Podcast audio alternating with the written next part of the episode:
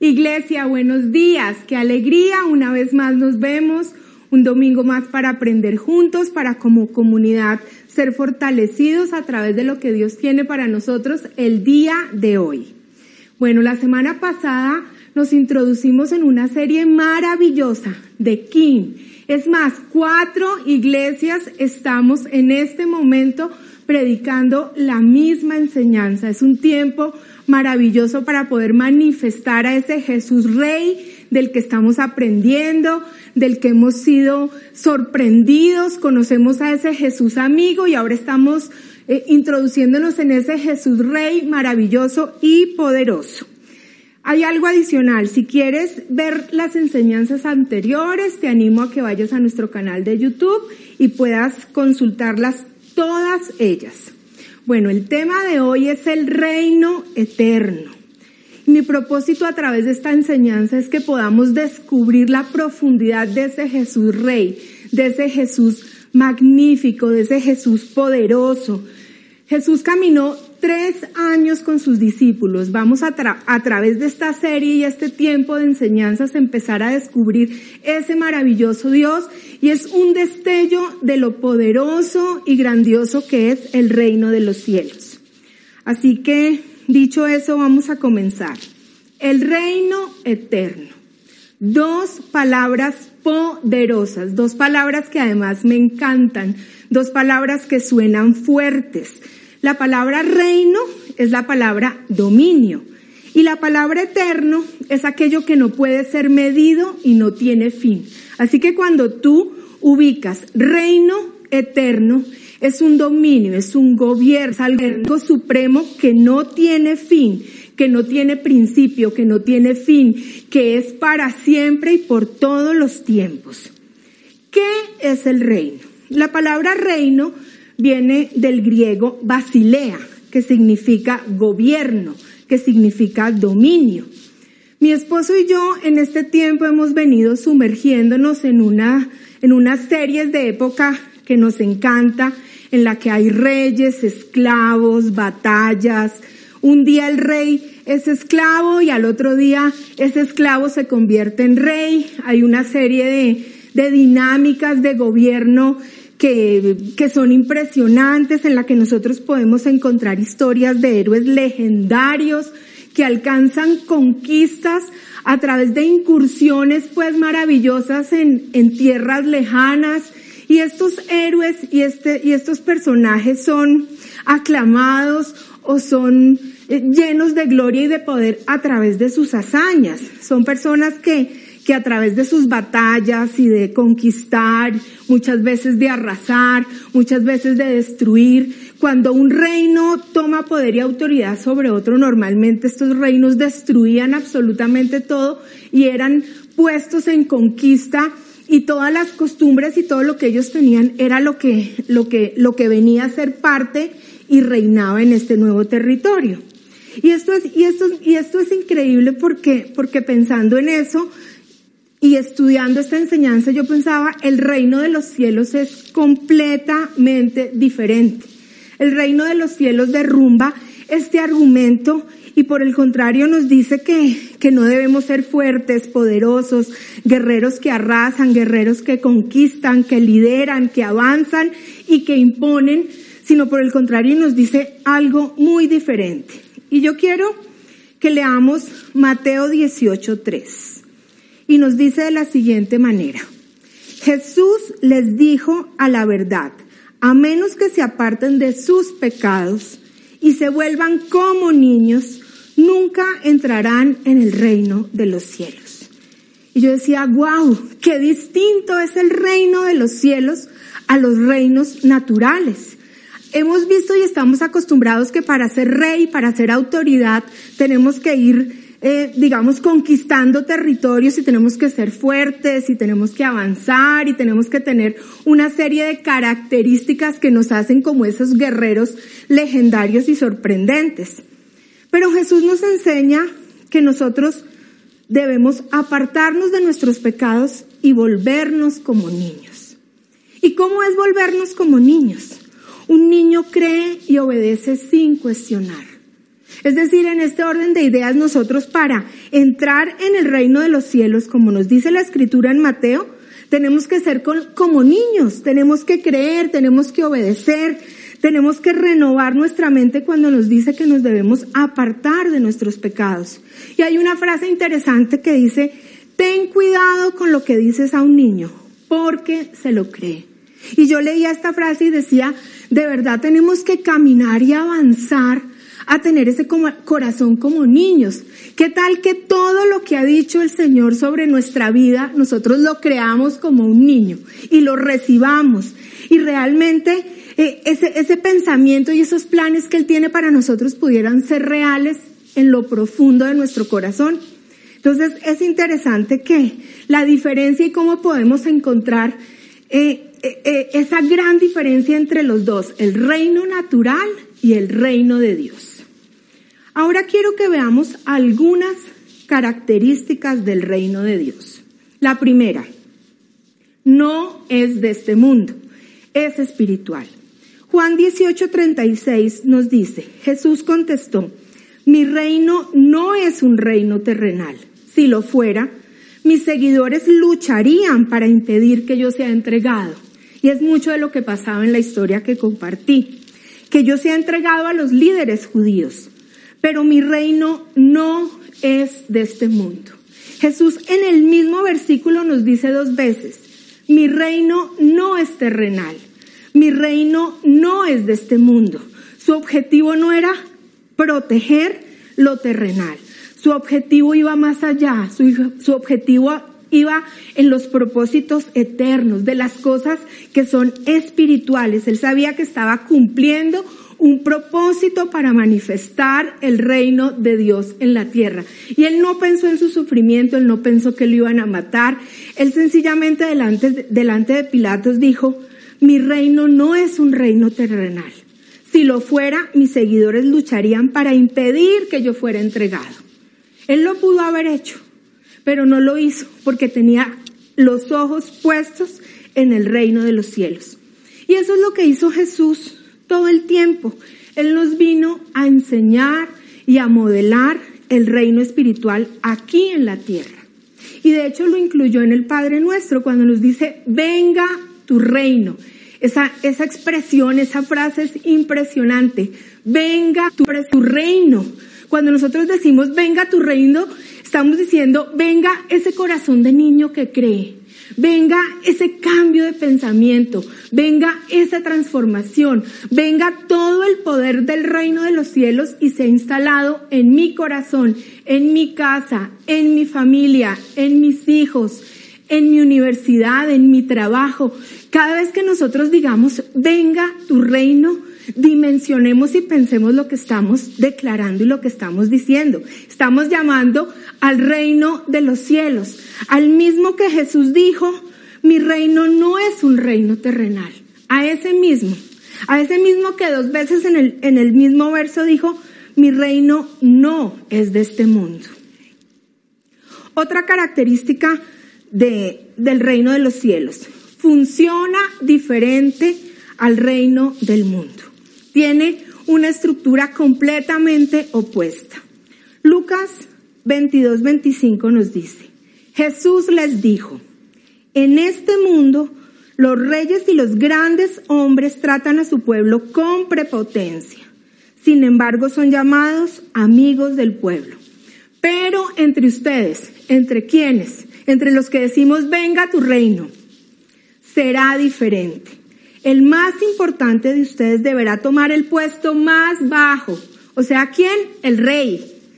Ese que venía, arrasaba y como dice Lucas 25, que es prepotente y que aunque es prepotente la gente lo, lo, lo llama amigo del pueblo, él nos reitera, entre ustedes será diferente el más importante de ustedes deberá tomar el puesto más bajo y el líder ser como un sirviente.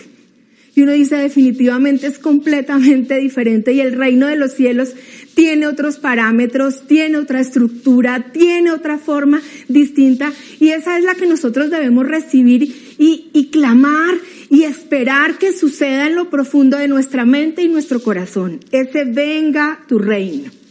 Y Jesús todo el tiempo daba y hablaba del reino, enseñando en parábolas, en, palabras sencillas, él no se complicaba, él, él hablaba de tal forma que, que nosotros pudiéramos entender. Y, y, cuando hablaba en parábolas lo hacía como narraciones breves que al final del ejercicio dejaban una enseñanza. Mateo 13:34 nos dice, todo esto habló Jesús en parábolas a las multitudes y nada les hablaba sin parábolas, para que se cumpliera lo dicho por medio del profeta cuando dijo, abriré mi boca en parábolas, hablaré de cosas ocultas desde la fundación del mundo. Y esto es espectacular porque, porque ¿qué podía haber en la fundación del mundo? Era el inicio del reino de Dios sobre esta tierra. Tercero, sus principios están basados y plasmados en la Biblia. El gobierno de Dios se produce a través del establecimiento y la práctica de la verdad de su palabra. La constitución y lo que nos rige y, en donde debemos poner nuestros ojos está en aquellos principios espirituales que lo componen y los cuales están contenidos en la Biblia. Tercero, perdón, cuarto, la iglesia es la encargada de continuar estableciéndolo. Esto es increíble porque ese reino de Dios empezó en la fundación del mundo, como aprendíamos ahora. Ese reino de Dios vino cuando Jesús eh, habló y dijo, mi reino no es de este mundo, mi reino no es terrenal, mi reino es espiritual. Pero ¿quiénes son? Somos los encargados de continuar estableciendo ese reino. Tú y yo. Somos los encargados de establecer con poder y autoridad ese reino. Juan 14, 15 dice, si me aman, obedezcan mis mandamientos. Y mis mandamientos es toda esa palabra que habla Dios a nuestro corazón y que nos permite renovar nuestro entendimiento y que nos permite tener ese corazón de niño que cree. Y este verso Jesús lo habló a sus discípulos justo antes de que viniera sobre ellos el poder del Espíritu Santo, que es aquel que empodera y transforma. ¿Para qué? Para que tú y yo podamos continuar estableciendo el reino de Dios en la tierra. ¿Cómo se manifiesta ese reino? ¿Y cómo se establece? A través de nuestra vida, a través de sus discípulos, aquellos que vivimos para representar a Cristo en carácter y propósito. Hay una frase que, que queremos dejar hoy con ustedes que dice, una iglesia no puede manifestar la vida de Dios si primero el reino de Dios no se manifiesta en nosotros. ¿Cómo podemos tú y yo manifestar el reino de Dios si ese reino de Dios no vive en nuestros corazones, si no creemos como niños, si no creemos que ese reino realmente es espiritual, es de otro mundo, que funciona de otra manera, que es diferente? La palabra manifestar es mostrar o dejar que algo se vea. Entonces, ¿qué es de Jesús Rey? Se nos vea, que se nos note, que se nos note en nuestra experiencia como padres, como esposos, como hermanos, que lo que vestimos, que lo que decimos, que lo que hacemos, que si, es, que si entramos a disipularnos, que si vamos a grupo, eh, a unigroup, que si estamos en una comunidad, ¿por qué lo hacemos? Porque tenemos una sola razón y es manifestar el reino de Dios en nuestra vida. No lo hacemos porque somos, somos personas increíbles. Lo hacemos porque Jesús y el reino de Dios alguna vez ha sido, ha sido derramado en nuestro corazón y hemos podido manifestar la vida de Dios a través de nosotros. Recordemos, una iglesia no puede manifestar la vida de Dios si primero el reino no se manifiesta en ti y en mí. Ahora quiero que veamos cuán importante era para Jesús el reino. Hemos aprendido que, que, que, es importante que lo manifestemos, que este reino no es de este mundo, que debemos creer como niños, que ese venga tu reino es venga y establezca todo el poder y la autoridad de ese Jesús Rey sobre nuestra vida y sobre todo lo que hacemos. Pero ¿por qué hacemos eso? Si nuestro modelo a seguir es Jesús, veamos cómo manifestaba y qué tan importante era para Jesús el reino de Dios. El reino de Dios para Jesús era muy importante. Era todo, era su propósito, era su vida, desde el día uno de su vida hasta que cumplió su propósito aquí. Toda la vida y la enseñanza de Jesús giró en torno al reino de Dios. Cristo lo inauguró y de hecho fue lo primero que enseñó cuando él empezó su vida pública y tuvo su primer mensaje que lo vemos en, Mateo 4, 17, dice, a partir de entonces Jesús comenzó a predicar, es decir, era la primera vez que él predicaba.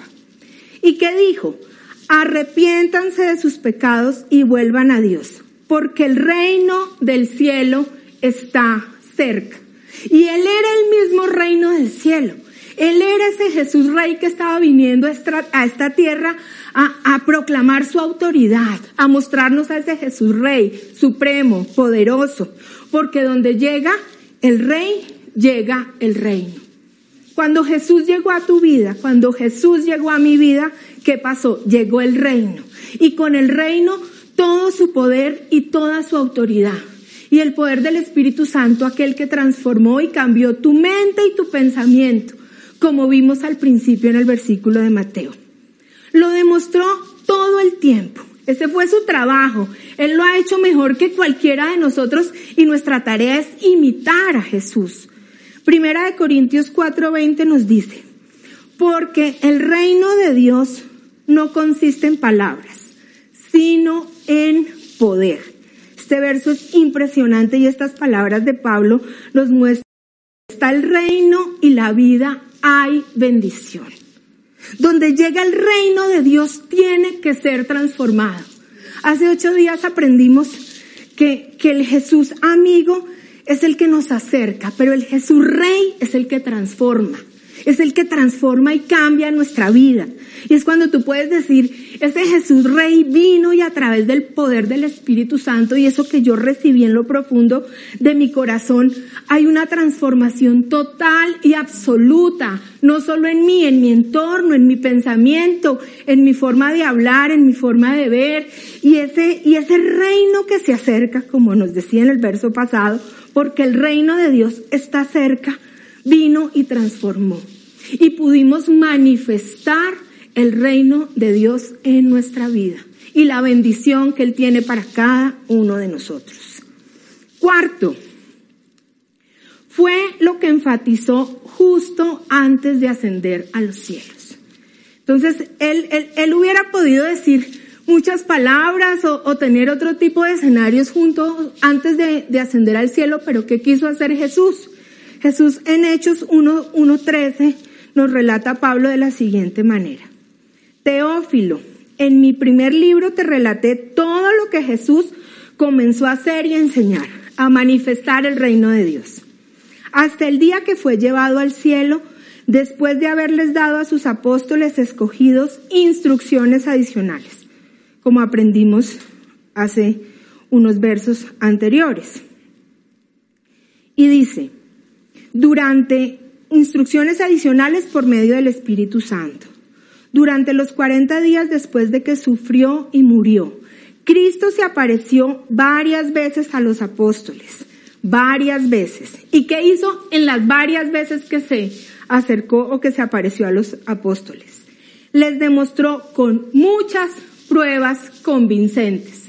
Eso es manifestar el reino de Dios, mostrar que Él realmente estaba vivo, que su reino no era de este mundo. Y les habló del reino de Dios.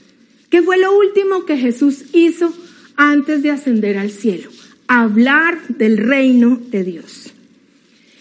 Y toda esta historia de Jesús y todo lo que aprendemos de Jesús nos lleva a una reflexión importante y es, ¿cuán importante debe ser para ti y para mí el reino de Dios?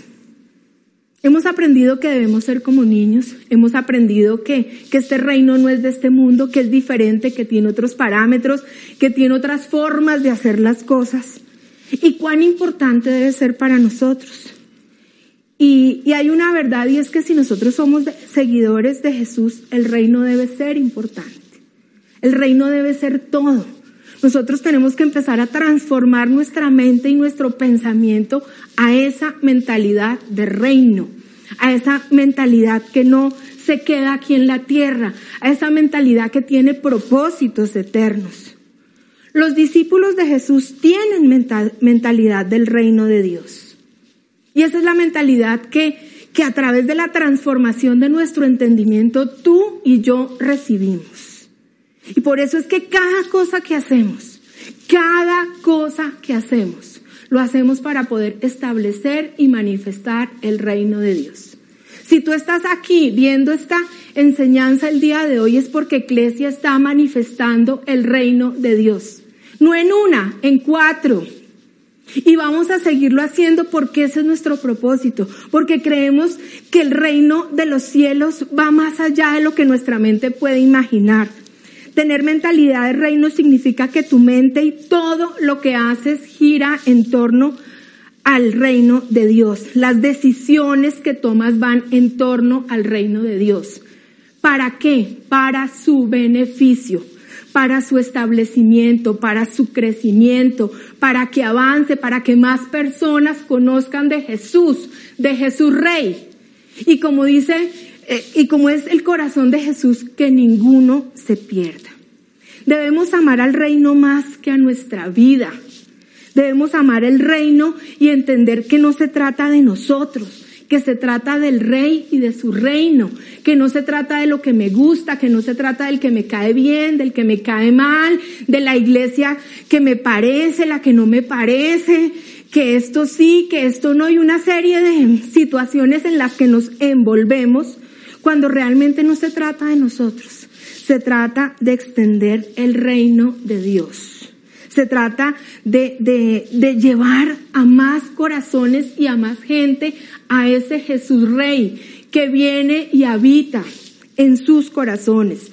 Significa pensar como Jesús piensa, significa tener la mente de Cristo, que cada uno de nuestros pensamientos funcione de manera particular y que, y que cada pensamiento pueda ser de verdad llevado a la obediencia en Cristo Jesús. Cada decisión que tomaba Jesús estaba basada en la, hacer la voluntad del Padre. Él no hacía lo que él quería ni funcionaba por su propio criterio ni por su propia iniciativa. Él siempre buscaba glorificar al Padre. Cuando él hacía un milagro, glorificaba al Padre. Cuando él hablaba multitudes, glorificaba al Padre. Cuando él se paró enfrente de quienes los iban, lo iban a crucificar, glorificaba al Padre. Cada cosa que él hizo, lo hizo para glorificar al Padre. Juan 5:30 nos dice, yo no puedo hacer nada por iniciativa mía. Ese era el corazón y la mente de Jesús. Yo no puedo hacer nada por iniciativa mía. ¿Cuántas cosas nosotros hacemos por nuestra propia iniciativa? Como oigo, juzgo y mi juicio es justo, porque no busco mi voluntad, sino la voluntad del que me envió, de ese reino de los cielos.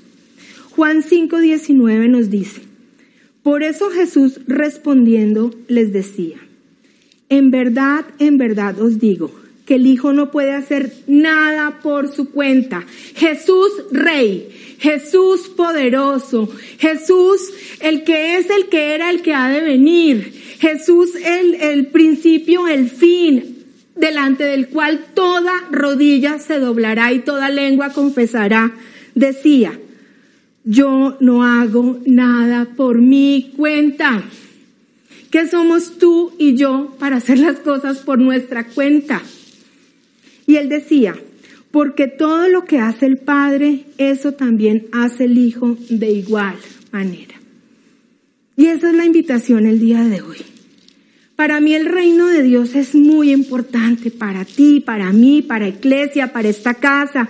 Es el motor, es lo que nos sostiene, es lo que nos mueve, es lo que nos anima, es lo que hace que vengan ideas creativas y estratégicas. ¿Para qué? Para establecer el reino de Dios. Y si tú ves que un día tenemos fondo negro, el otro día fondo blanco, predicamos desde la ventana, nos inventamos programas, sale una cosa, sale la otra, ¿es para qué?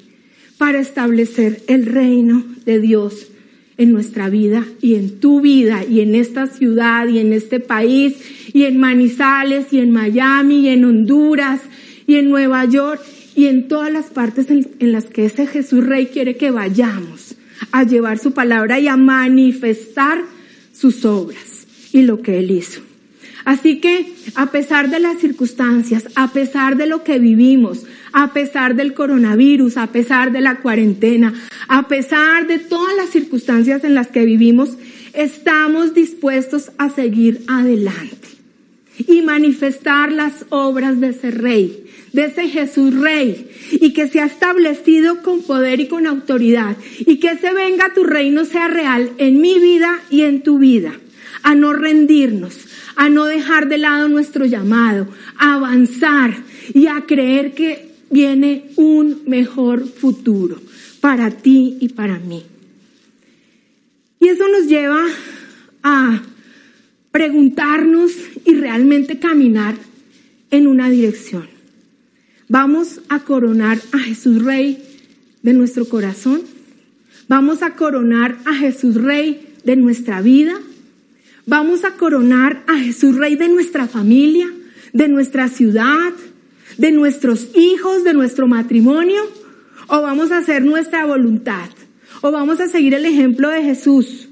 Y vamos a ayudar a establecer el reino de Dios aquí en la tierra. Y vamos a caminar para que la mente de Cristo sea la que gobierne. para que el ejemplo de Cristo sea el que nos gobierne. Esa es la invitación, iglesia, que tenemos el día de hoy.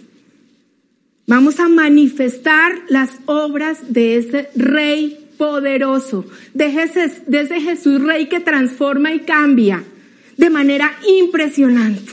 ¿Y cómo lo vamos a hacer? A través de todo esto que hacemos juntos.